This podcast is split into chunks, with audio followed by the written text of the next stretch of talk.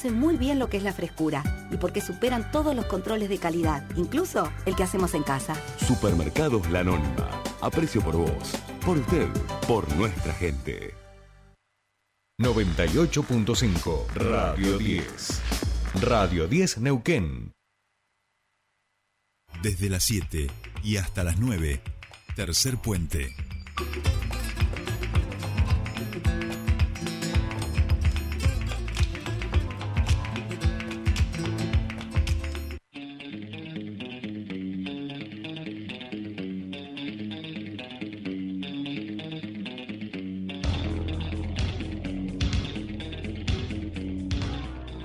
Bien, seguimos aquí, último bloque de tercer puente, 8.47 minutos de esta bella mañana, sin ningún tipo de inconveniente más allá de los que hacen a esta hora eh, en el congestionamiento del tráfico, pero digo, sin ningún tipo de inconveniente importante, así que quienes van circulando aprovechen para llegar bien a destino. Bien, estamos escuchando esta canción de Soda y por supuesto quiere decir que empieza nuestro encuentro de comunicación, de comunicación política, durante este año con el señor Pascual Caliquio. Pascual, muy buenos días, ¿cómo te va? Bienvenido a tu espacio.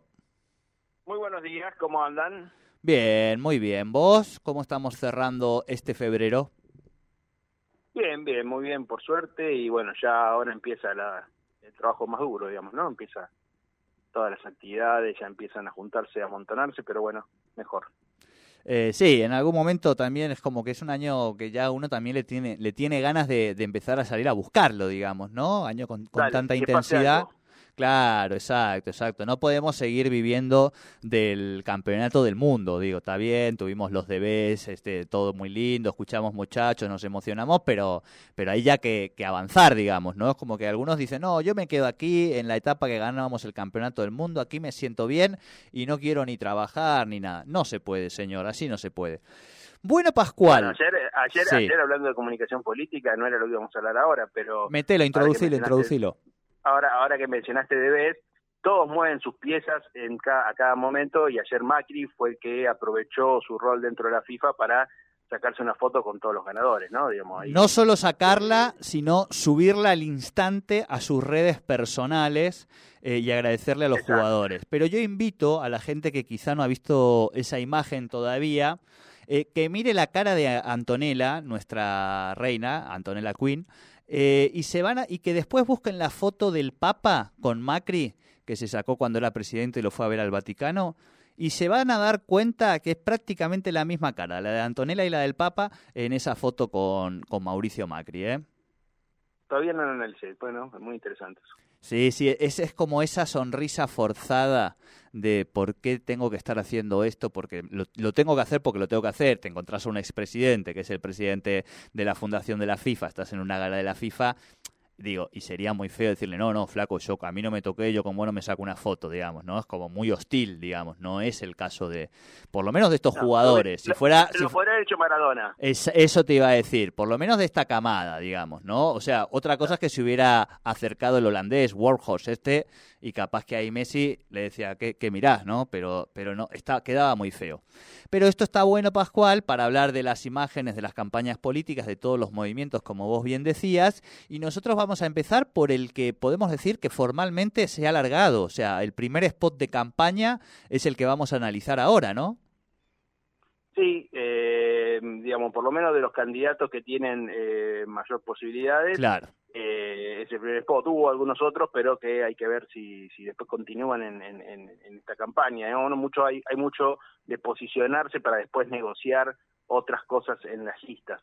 Eh, y este, como bien decís vos, es el primer spot y por lo tanto también es un spot más largo, no es un spot pensado para eh, en, términos electorales de 15, 30 mil segundos, sino que dura más de dos minutos. Exacto, exacto. Yo... es como por una cuestión de algunas ideas. exacto por una cuestión de salud de nuestra audiencia y de nuestro operador eh, vamos a pasar un fragmento digo sobre todo la parte que habla del faro y eso que me parece la más característica. Vamos a escuchar si te parece Pascual el texto el discurso político de este primer spot de campaña de uno de los candidatos presidenciables más importantes o que pareciera que más chances tiene. Hablamos de Horacio Rodríguez Larreta. Lo escuchamos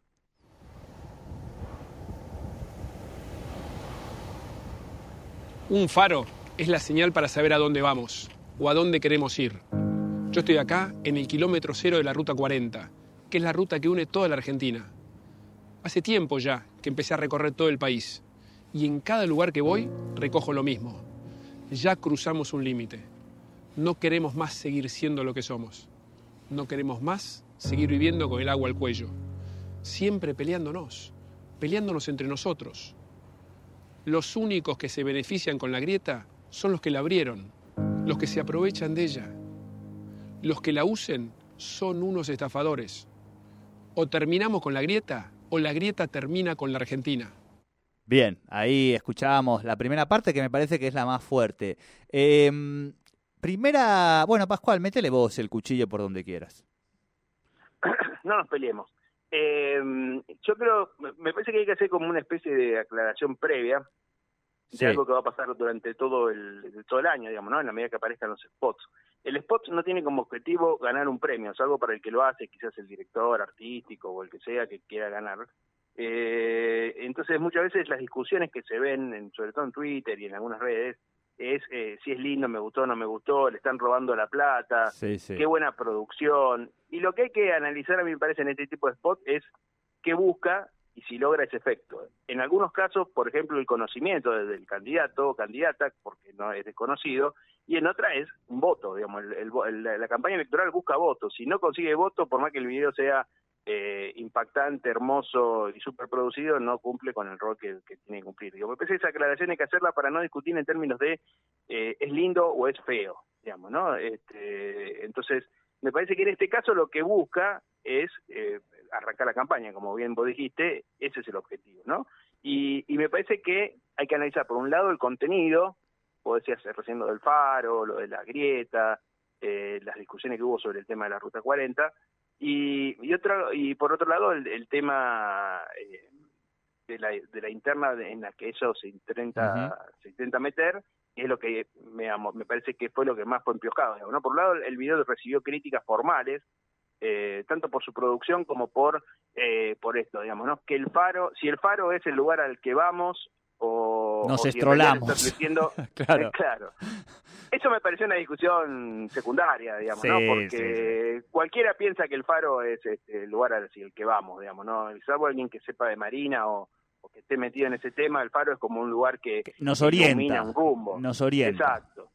Exacto. Así que me parece que eso es secundario sí puede haber sido un poco más, más eh, haberle jugado más en contra el tema de ser el inicio de la ruta cero, una ruta que atraviesa todo el país cuando en realidad atraviesa solo 11 provincias y deja fuera a todo lo que es la Patagonia que fue aprovechado por el gobernador, por, por algunos senadores eh, de Tierra del Fuego para castigarlo por dejar afuera una parte importante de la población argentina. Pero, eh, Pascual, que, que polemice un poquito, ¿no?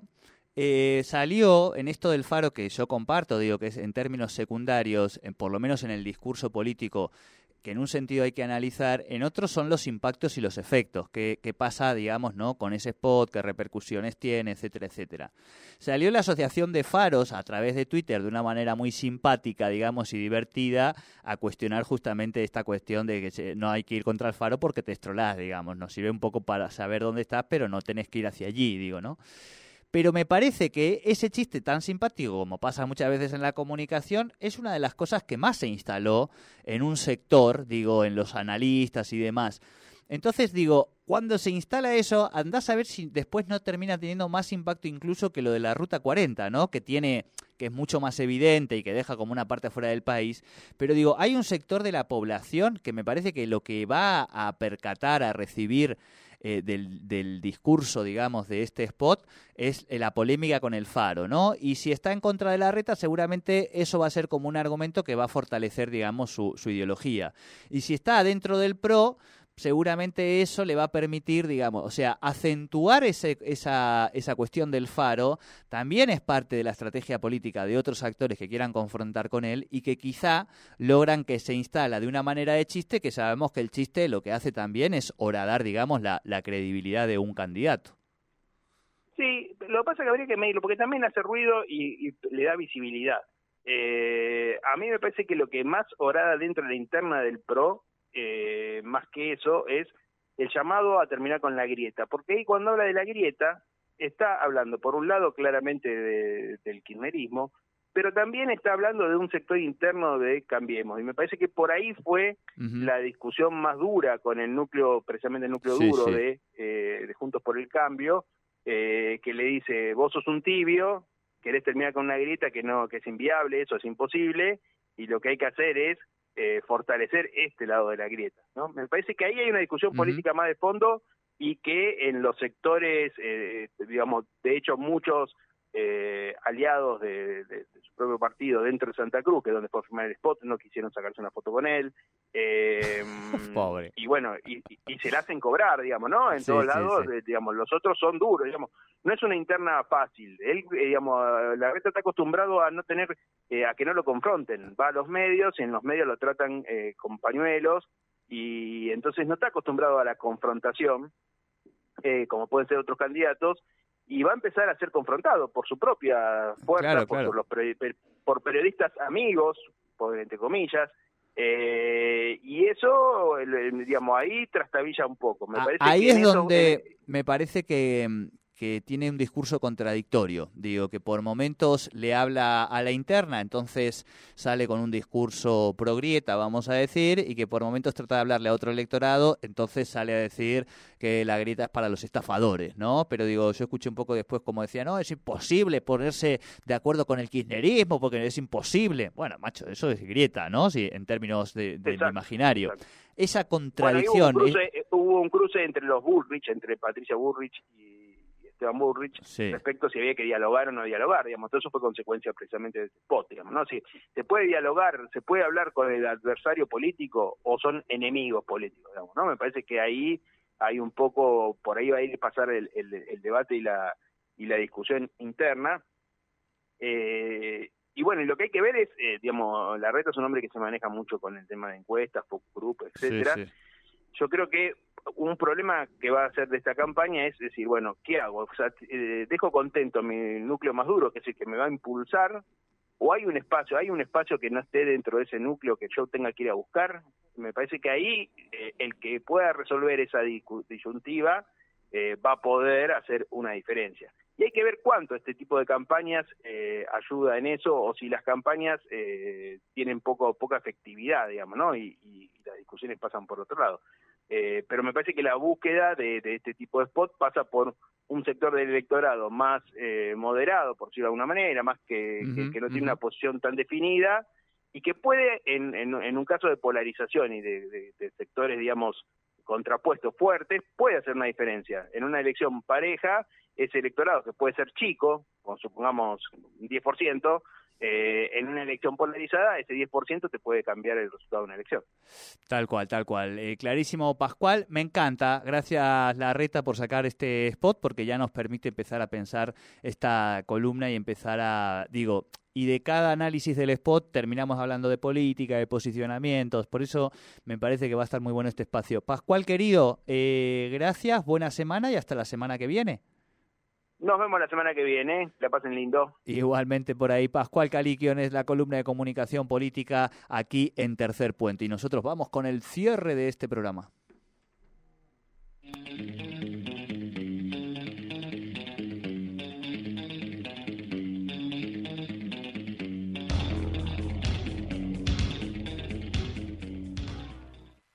Cecilia Altamore, arquitecta. Considero que el Estado nos tiene que proteger con leyes y